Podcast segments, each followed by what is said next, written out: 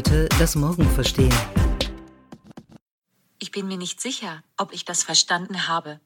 Diesen Satz habe ich schon oft gehört. Maschinen sind zwar mittlerweile ganz gut darin, unsere Befehle auszuführen, aber sie verstehen uns nicht wirklich. Vor allem wissen sie nicht, wie es uns geht, wie unsere Stimmung gerade ist. Gefühle wie Freude, Wut oder Trauer zu empfinden, das ist bisher eine Fähigkeit, die wir eher dem Mensch als der Maschine zuschreiben würden.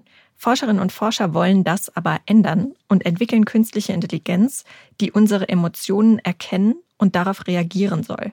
Wie das funktioniert, in welchen Bereichen diese Technologie bereits eingesetzt wird und warum sie ziemlich umstritten ist, darüber wollen wir heute reden. Wir, das sind Lea und Milena. Siri ist ja nicht immer gut darin, uns zu verstehen, aber Menschen bei emotionalem ja auch nicht immer. Milena, hast du eigentlich schon mal mit etwas anderem als einem Menschen über deine Gefühle gesprochen? Also irgendwie einem Haustier oder sogar einem Objekt oder einem Tagebuch? Ja, als Kind habe ich Tagebuch geschrieben und da natürlich auch meine Emotionen festgehalten. Ähm, das mache ich jetzt eigentlich nicht mehr was ich eine Zeit lang gemacht habe, ist so mit mir selbst gesprochen, beziehungsweise mit meiner Wohnung so ein bisschen. Also, okay, hm. das hört sich super seltsam an, aber ich bin dann nach Hause gekommen und habe gesagt, ja, ich bin wieder da, obwohl niemand da war. Das hast du ähm, laut gesagt? Das habe ich dann laut gesagt, ja. Okay. Als ich noch allein gewohnt habe, ähm, irgendwie habe ich mich mit meiner Wohnung unterhalten ähm, und vielleicht auch mit mir selbst, keine Ahnung. Aber ja, eigentlich tue ich das normalerweise nicht. Also normalerweise spreche ich schon lieber mit Menschen. Wie ist das bei dir? Ich kann das mit der Wohnung und auch dem Tagebuch eigentlich ganz gut verstehen. Ich habe früher mit unserem Hund gesprochen. Wir hatten, als ich ganz klein war, einen Hund, einen Familienhund, Max. Und der war total psychologisch begabt, meiner Meinung nach. Auf jeden Fall hat er einen treuen Blick und viel Geduld, anders als ich selbst oft. Und der hat mir stundenlang zugehört und das war immer ganz schön. Und manchmal haben wir ja auch das Bedürfnis, unsere Gefühle mitzuteilen, sehr oft aber auch Gefühle zu verstehen. Und genau das versuchen Forscherinnen und Forscher mittlerweile auch durch Maschinen zu erreichen. Man nennt diesen Bereich Affective Computing oder auch Emotional AI. Emotions-KI. Aber dieser Begriff affektives Computing, das ist ein Begriff, den gibt es eigentlich schon seit den 90er Jahren. Und der stammt von einer Forscherin aus Amerika, Rosalind Picard, die am Massachusetts Institute of Technology, am MIT, immer noch unterrichtet und forscht. Und die hat damals als erste vorhergesagt, dass Maschinen sicher auch Emotionen analysieren und interpretieren können. Und wie das damals so war, als Rosalind Picard das vorhergesagt hat, das hören wir uns jetzt mal an. Affective computing is computing that relates to, arises from, or deliberately influences emotion. When I first proposed that we would look at emotion with an engineering hat on in a systematic, objective, measurable way, uh, most people were pretty uncomfortable with the idea. Emotion was still believed to be something that made us irrational It was believed to be something that was undesirable in day to day functioning. Uh, the less emotion, the better. So to come along and propose that we would actually deliberately uh, understand, measure, and maybe even engineer some emotion into an interaction uh, was not a welcome idea at the start. The less emotion, the better. Je weniger Emotionen, je besser. So hat sie das in einem YouTube-Clip vom MIT beschrieben, vor einigen Jahren schon. Und ich finde diesen Gegensatz sehr interessant, dass sie sagt, Emotionen waren damals immer mit etwas Irrationalem verbunden. Und im Bereich des Engineering, da gilt es ja oft rational zu sein und rational zu analysieren. Deswegen schien das damals eine leicht verrückte Idee, dass Rosalind Picard sich damit beschäftigen wollte. Aber das sieht ja heute ganz anders aus. Ist ja ein Riesengeschäft geworden. Ja, es ist definitiv nicht nur diese verrückte Idee geblieben, sondern es hat sich daraus ein ganzer Forschungszweig entwickelt und ein Riesengeschäft.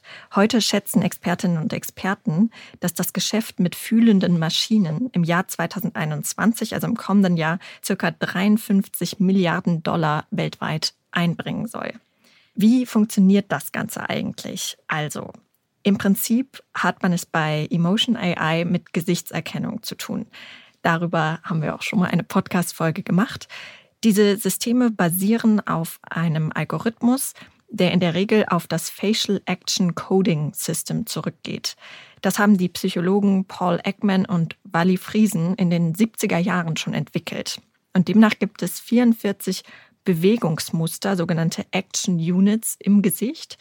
Und jede davon haben die kategorisiert. Die stehen also für bestimmte Emotionen. Zum Beispiel, ob ich meine Augenbraue hebe oder ob ich sie zusammenkneife oder die Nase rümpfe, wie auch immer. Das alles steht ja für etwas. Und auf dieser Basis hat sich die Gesichtserkennungstechnologie entwickelt und auch die Erkennung von Emotionen im Gesicht. Und eine Firma, die ganz besonders mit dieser Gesichtserkennung in der Messung von Emotionen äh, handelt mittlerweile, aber eben auch forscht, ist die Firma Affectiva. Affectiva wurde gegründet von Rosalind Picard gemeinsam mit der Forscherin Rana El Khaliobi im Jahr 2009. Damals haben die gemeinsam am MIT im Labor von Picard geforscht und haben dann Affektiva ausgegründet. Heute hat das Unternehmen über neun Millionen Gesichter aus 75 Ländern, auf das es zurückgreifen kann. Das ist also die Datenbank, auf denen all diese Emotionsvermessungen passieren. Nur um das mal zu vergleichen, eine Software, die auch in diese Richtung geht, die vom Fraunhofer Institut entwickelt wurde, die hat aktuell ca. 30.000 Gesichter. Also diese neun Millionen, das ist wirklich eine sehr große Datenbank, die affektiver da zugrunde liegt. Und als diese beiden Forscherinnen sich kennenlernten, da war Rana El Kalyubi ein großer Fan von Picard. Sie hatte nämlich ihr Buch gelesen, das hieß heißt immer noch Affective Computing. Das war ähm, vor einigen Jahren erschienen. Und El Kaliobi, inspiriert von diesem Buch, war gerade dabei, eine Software namens Mindreader zu entwickeln. Ihre Ursprungsidee war es eigentlich, Menschen mit Autismus zu helfen. Denn die haben ja häufig das Problem, dass sie menschliche Emotionen nicht so gut erkennen können oder zumindest nicht richtig einordnen können und auch häufig Schwierigkeiten haben, ihre eigenen Emotionen ähm, richtig auszudrücken. Und sie hat sich das so vorgestellt, dass sie dieses Emotionserkennungssystem nutzen könnte, um diesen Menschen dabei zu helfen, sich besser auszudrücken, aber auch besser zu erkennen, ob andere Menschen gerade wütend oder traurig oder überrascht sind.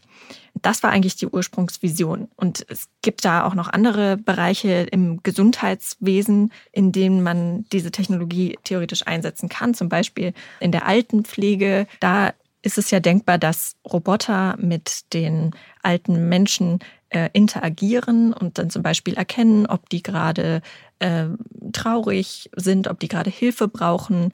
Ähm, wir können dann auch mit denen interagieren und ihnen sagen, zum Beispiel bei Demenzpatientinnen und Patienten sagen, du bist traurig, äh, was, was stimmt denn gerade nicht, kann ich dir irgendwie helfen und dann eben vielleicht äh, eine Pflegerin oder einen Pfleger dazu holen.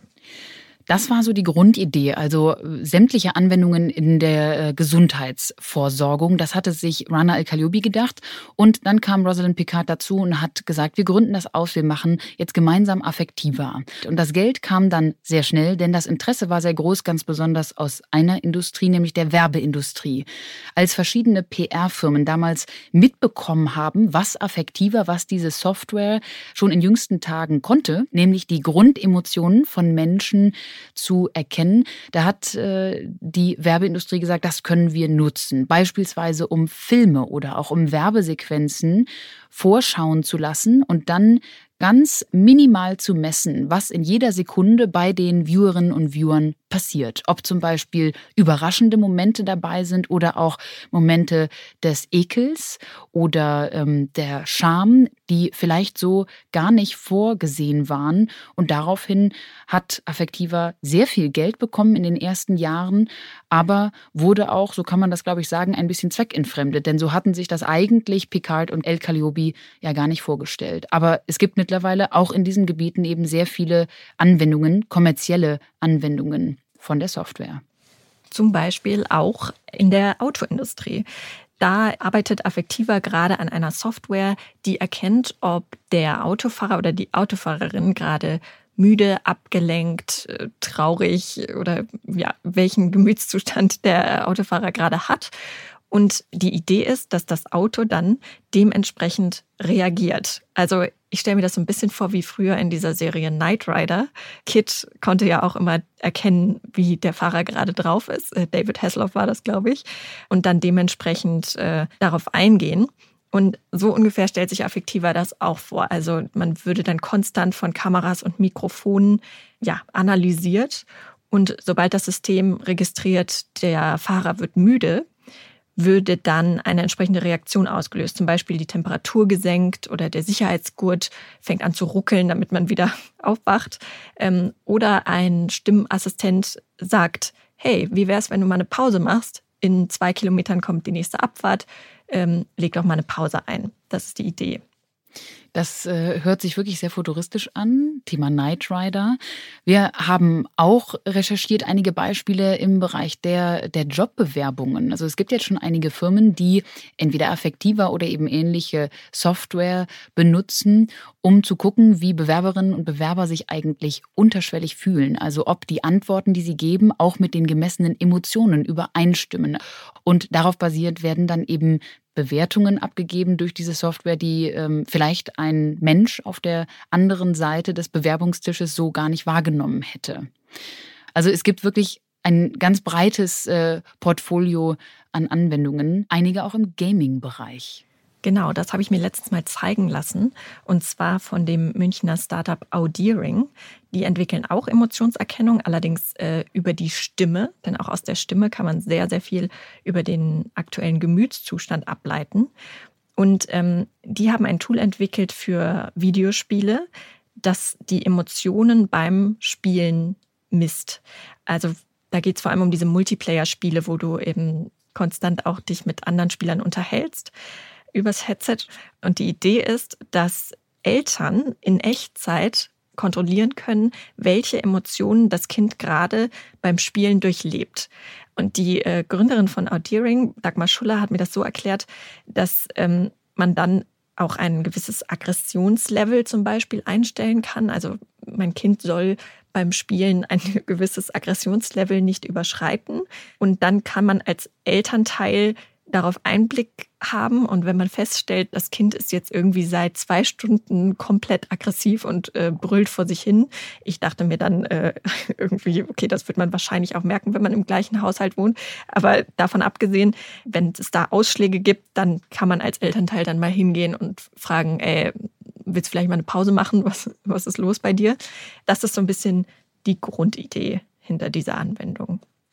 Du hast jetzt gerade schon erwähnt, man kann aus der Stimme auch einiges erkennen und erlesen. Das ist ein Beispiel dafür, du beschreibst das in einem Stück in unserem neuen Heft. Da geht es genau um die Emotionen, die man aus der Stimme erlesen kann. Aber die Stimme und eben das Gesicht, das sind ja nur zwei von äh, den Faktoren, die über Emotionen eben etwas aussagen können. Verschiedene Software-Anwendungen verbinden nämlich diese Faktoren auch. Man kann die Herzfrequenz beispielsweise ausmessen und daran so etwas wie ähm, Aufregung, Wut, Nervosität etc. messen. Die Atemsubstanz sagt auch etwas über die Emotionen aus. Der Puls, unser Schweiß, die Hormonbalance. Es gibt einige biologische und physiologische Faktoren, die in Kombination dann in diese verschiedenen Anwendungen einfließen. Allerdings sagen die Forscherinnen und Forscher auch, dass der sogenannte Goldstandard dieser Gefühlsmessung natürlich noch gesucht wird das ist ja auch so ein bisschen die Grundidee hinter Lügendetektoren zum Beispiel. Die messen ja auch, da wirst du ja auch verkabelt und dann werden auch deine physiologischen Reaktionen gemessen, aber eben auch ähm, Ausschläge in deiner Stimme. Und ähm, dafür könnte theoretisch diese Software auch eingesetzt werden. Da kommen wir aber wirklich schon in problematische Bereiche, denn ähm, diese Software ist natürlich noch nicht so weit, wie das ihre Entwicklerinnen und Entwickler gerne behaupten. Ähm, es gibt da schon noch einige Ungenauigkeiten und es ist wirklich fraglich, ob man das jetzt schon ähm, als Basis für ein Verhör zum Beispiel einsetzen sollte oder dürfen sollte. So rum. In den USA wurden da einige Fälle zum Beispiel bekannt, die wirklich daran zweifeln lassen, ob diese Technologie schon so weit ist, wie behauptet. Zum Beispiel wurden in einigen US-Gefängnissen Mikrofone der Firma Sound Intelligence verbaut. Das ist eine Firma aus den Niederlanden, die behauptet, sie könne Aggression in der Stimme erkennen, also Stress- und Aggressionsdetektoren entwickeln. Und die wurden in den Gefängnissen verbaut, um Aggressionen schon zu erkennen, bevor es zu einem Ausbruch von Gewalt kommt. Also auch da schon sehr grenzwertig, ob das in Ordnung ist, dass man alles ähm, ja, verwanzt letztendlich. Und dann ist ein US-Magazin ProPublica hingegangen und hat sich diese Software mal genauer angeguckt und ähm, die getestet und hat festgestellt, diese Technologie ist nicht einmal in der Lage, Husten und aggressive Ausrufe auseinanderzuhalten. Also da hat jemand gehustet und die Software hat das als äh, Aggression erkannt. Und da merkt man schon, also da gibt es schon wirklich eine ziemliche Lücke zwischen dem, was ähm, versprochen wird von der Technologie und was sie schon ähm, tatsächlich in der Lage ist zu leisten. Das ist ja ehrlich gesagt in Zeiten einer globalen Pandemie, die unter anderem auch mit Husten als Symptom äh, um sich wütet, sehr schwierig, um das mal diplomatisch auszudrücken. Das stimmt. Ist übrigens auch ein möglicher Einsatzbereich. Also das hat mir auch Dagmar Schuller von Audiering erzählt. Es laufen einige Forschungsprojekte jetzt weltweit, ähm, die versuchen über ähm, ja, Emotions, es ist dann eigentlich nicht Emotionserkennung, es ist halt äh, akustische Erkennung einfach. Ähm, die versuchen das einzusetzen, um Covid-19 besser zu erkennen oder früher zu erkennen, weil man diesen trockenen Husten wohl auch mit Software ganz gut ähm, auslesen kann. Das geht jetzt so ein bisschen in eine andere Richtung, weil es nicht wirklich um Gefühlserkennung geht. Aber auch das ist ein Bereich, äh, wo Teile dieser Technologie eingesetzt werden. Aber du hast ja mit dem Beispiel eben, mit dem Gefängnisbeispiel schon direkt einen wirklichen Graubereich angesprochen, nämlich erst einmal die Tatsache, dass die Genauigkeit dieser Technologie noch angezweifelt wird. Ich glaube, einige ähm, wie Affektiver sagen, dass sie beispielsweise diese Zahlen auch gar nicht veröffentlichen wollen, weil die für verschiedene Gruppen, verschiedene Menschengruppen oft auch unterschiedlich ist, diese Genauigkeit. Und wie du eben gesagt hast, ist das bei Situationen wie im Gefängnis heikel, dann mit so einer eventuell noch nicht ganz ausgegorenen Technologie zu arbeiten. Ja, so ist es. Also das kritisiert auch zum Beispiel das AI Now Institute in New York.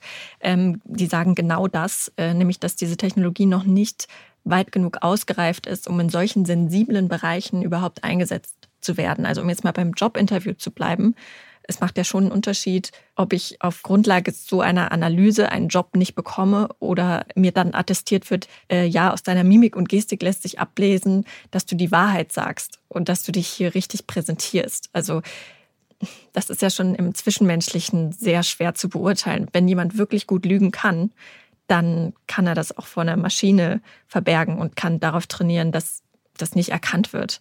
Ähm, und äh, da kommt man wirklich in sehr schwierige Grenzbereiche. Aber ganz interessant, dass du das sagst. Das ist ja auch im Zwischenmenschlichen schon schwer zu begutachten oder auch einzuschätzen, weil ich glaube, viele Verfechterinnen und Verfechter dieser Technologie würden ja sagen, eben, da das so schwierig ist, auch für den Menschen allein schon, vor allem diese unterschwelligen, das wird ja in dem Bereich oft Micro-Expressions, also unterschwellige Mikroausdrücke zu erkennen. Da das so schwierig ist für uns Menschen, da wir ja auch limitiert sind kognitiv, wir müssen vieles gleichzeitig wahrnehmen, viele Sinne gleichzeitig wahrnehmen, wir haben viele Filter auch draufgesetzt. Deswegen soll uns die Technologie da helfen. Aber wenn ich dann höre, auch diese Technologie ist limitiert, hat übrigens ja auch, wie wir, gewisse Filter, gewisse Vorurteile.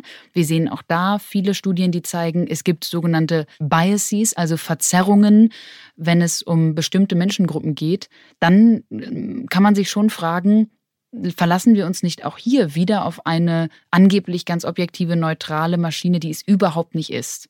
Da könnten wir jetzt auch wieder lange in die Diskussion einsteigen, ob es Objektivität überhaupt gibt. Fakt ist ja, Emotionen sind auch so schon schwer zu entschlüsseln. Es gibt da kulturelle Unterschiede. Ich hatte zum Beispiel mal ähm, einen Bekannten aus Bulgarien, der mir erklärt hat, dass ein Kopfnicken in Bulgarien Nein bedeutet und nicht Ja. Äh, das hat mich komplett äh, verwirrt. Es gibt da also äh, international wirklich Unterschiedlichkeiten, was Mimik und Gestik angeht. Dann gibt es Menschen, ähm, da zähle ich auch zu, die manchmal auch lächeln, ähm, wenn sie nicht happy sind, sondern einfach um äh, so aus ja, aus Gewohnheit oder so aus Höflichkeit lächelt man, während man eigentlich denkt, oh Gott, äh, das kennst du sicher auch. Und man verbirgt seine Emotionen. Manche sind darin sehr, sehr gut. Äh, manchen sieht man sofort an, wie sie sich fühlen. Also es ist extrem schwierig, allein schon für uns Menschen, ähm, zu entschlüsseln, wie jemand sich gerade wirklich fühlt. ganz oft ist ja auch der Kontext total wichtig, der Kontext der Gesamtsituation, in der man sich dann gemeinsam befindet.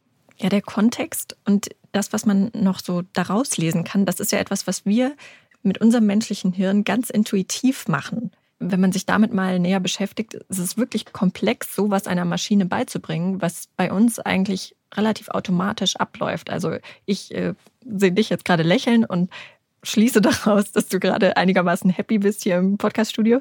Ähm, aber für eine Maschine, der müsste ich dann erst wieder tausend Bilder vom Lächeln äh, geben zum Trainieren und ihr sagen, das bedeutet glücklich.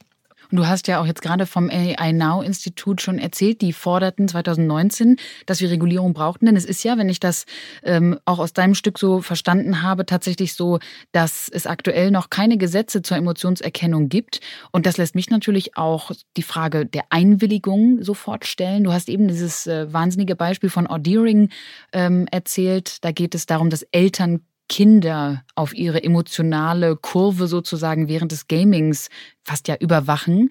Und ich frage mich direkt, in diesem Fall haben Eltern ein Recht darauf, immer die Emotionen, die Gefühle ihrer Kinder mitbekommen zu dürfen. Das finde ich an und für sich, ob jetzt mit Technologie oder ohne, erstmal schon wirklich fragwürdig.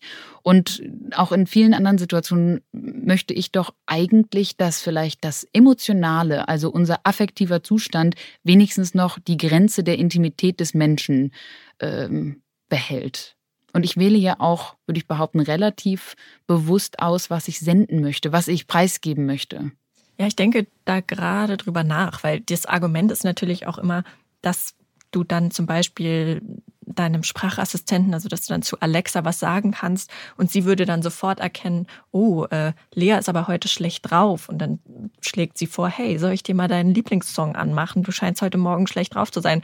Und ich höre mir das dann immer an und denke, ja, kann man machen, aber muss man halt auch ehrlich gesagt nicht. Also es reicht mir dann auch, wenn ich Alexa sage, mach doch mal bitte meinen Lieblingssong an und dann habe ich das selbst entschieden. Ähm, sie muss nicht unbedingt mir jeden Wunsch von den Lippen ablesen. Ähm, ich glaube aber, dass es, wenn es das gibt, dass es doch angenommen werden wird und dass viele Menschen das angenehm finden. Wahrscheinlich auch besonders in diesem Bereich äh, Autofahren, dass man einen Assistent hat, der erkennt, was gerade bei dir stimmungsmäßig los ist als Fahrer und du musst dich um gar nichts mehr kümmern. Der stellt dir genau die Playlist ein, die jetzt gerade zu deinem Gefühls, äh, Gefühlszustand passt. Ja, ich vermute schon, dass es dafür einen Markt gibt, aber für mich persönlich, ehrlich gesagt, ähm, ich, ich sehe da jetzt nicht für mich so einen großen Vorteil drin. Und tatsächlich auch, was du angesprochen hast, der Punkt äh, Einwilligung ist ja schon zentral. Also es sollte immer so sein, dass man dem aktiv zustimmt. Wenn ich jetzt als Kunde bei einer Hotline anrufe ähm, und bei dem Callcenter wird meine Gefühlslage angezeigt, dann möchte ich darüber ehrlich gesagt Bescheid wissen. Also ich möchte nicht, dass ohne dass ich es weiß, meine Emotionen beim Sprechen analysiert werden. Ähm, auch das gibt es. Also solche Software bietet auch zum Beispiel Audeering oder Affectiva oder Cogito in den USA bieten das an und ähm, behaupten auch, dass sie damit ihre Kundenzufriedenheit in Callcentern enorm steigern konnten, weil die Callcenter-Agenten und Agentinnen immer angezeigt bekommen, ist der Kunde gerade zufrieden oder traurig oder verärgert. Und das mag aus Sicht der Callcenter hilfreich sein, aber ich würde da gerne einwilligen. Ich möchte ja auch einwilligen, ob was aufgenommen wird zum Beispiel. Wir möchten von euch wissen, welche Podcasts ihr eigentlich hört, was euch beim Podcast hören wichtig ist und vor allem natürlich, wie euch unser Podcast gefällt. Deshalb macht doch bei unserer Umfrage mit. Den Link dazu findet ihr in den Show Notes.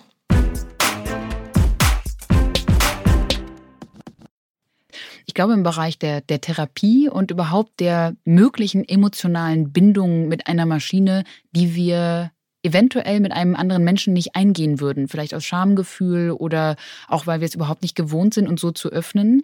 Da liegt vielleicht ein bisschen was drin, was wir uns, wie eben gesagt, mit einem Gegenüber gar nicht vorstellen könnten. Also womöglich fühlen sich einige dann doch wohler, sich eben einer Alexa oder auch einem ähm, einer Robotertherapeutin gegenüber zu öffnen. Das finde ich interessant, wenn es da wirklich emotionale Stützen gäbe, die anders gar nicht möglich wären. Aber gleichzeitig, du hast ganz deutlich gesagt, du möchtest beispielsweise keine Handlungsempfehlung von Alexa oder eben ähm, ja so Recommendations in dein, deinem Leben, die die jetzt womöglich auf äh, unterschwelligen Emotionen basiert sind. Ich glaube, es liegt ja auch zwischen der Messung und der Erkennung dieser Emotionen und der Manipulation und der Beeinflussung dann gar nicht mehr so viel Raum, weil ich erinnere mich noch gut, wir haben einmal auf der South by Southwest von einem Kunstprojekt zwar gehört, aber es hat uns dann doch alle sehr überrascht. Das war eine App, die ehrlich gesagt als Provokation entwickelt worden war. People Keeper nannte sie sich.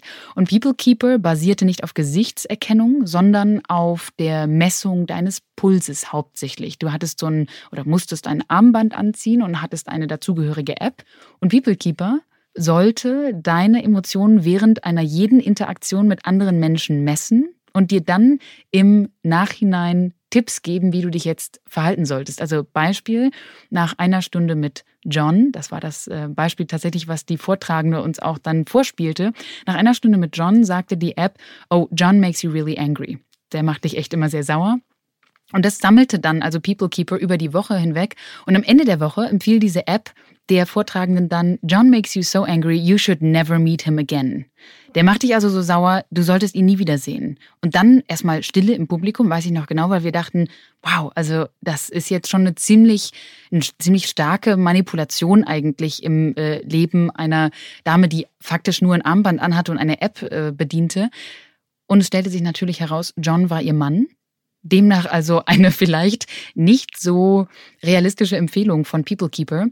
Aber mich hat das nachhaltig beeindruckt, weil ich schon glaube, dass wir bei aller Ablehnung so einer Empfehlung dann ja doch ein wenig, ein wenig Glauben schenken, beziehungsweise uns zumindest fragen würden, heißt das jetzt wirklich was? Habe ich was übersehen? Ich glaube, der Grad zur Manipulation hin ist bei emotionalem dann doch sehr dünn. Wir lassen uns sicherlich von solchen Empfehlungen, auch wenn sie so äh, ja, flapsig formuliert, unwichtig sind wie ähm, Videos oder Lieder, die wir hören sollten, ja dann doch auch leiten. Und ich glaube, wenn sie bei sowas Wichtigem wie unserem emotionalen Zustand uns auch noch Handlungsempfehlungen geben würde, dann fände ich diese Technologie doch sehr, sehr grenzwertig, sehr, sehr übergriffig in meinen äh, intimen Zustand eingreifend. Ich bin da ganz bei dir. Also mir wäre das auch zu intim. Ich denke immer, die Gedanken sind frei. Also das, was ich denke und fühle, das ist nur für mich und ich entscheide, mit wem ich das teile. Ich kann natürlich entscheiden, das mit einer Maschine zu teilen, aber ehrlich gesagt möchte ich das in den allermeisten Situationen nicht.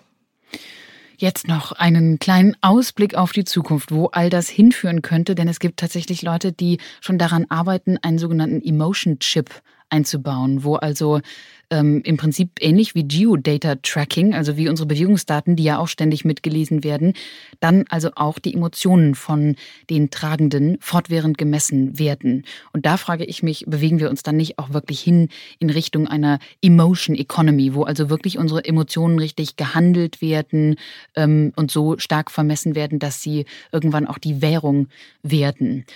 Also, wenn wir heute noch sagen, die Emotionen sind frei, sind sie das vielleicht bald nicht mehr. Wow, so düster wollen wir aber nicht enden. Wir hoffen, dass euch dieser Podcast jetzt nicht sorgenvoll oder traurig gemacht hat, äh, sondern vielmehr zum Nachdenken angeregt hat. Und uns würde auch eure Meinung dazu interessieren. Da könnt ihr uns natürlich wie immer schreiben an hello at join-ada.com oder bei Twitter, LinkedIn oder Instagram kommentieren. Das war der ADA-Podcast Heute das Morgen verstehen. Der wird übrigens entwickelt von der gesamten ADA-Redaktion, ein Teil der Handelsblatt Media Group. Produziert werden unsere Folgen in Düsseldorf von unserem Tonmeister Julian Stephan. Wenn ihr unsere Arbeit unterstützen möchtet, dann könnt ihr das am besten, indem ihr unser ADA-Magazin abonniert und dem Podcast bei iTunes eine Handvoll positiver Sterne verleiht. Mehr Informationen gibt's unter join-ada.com.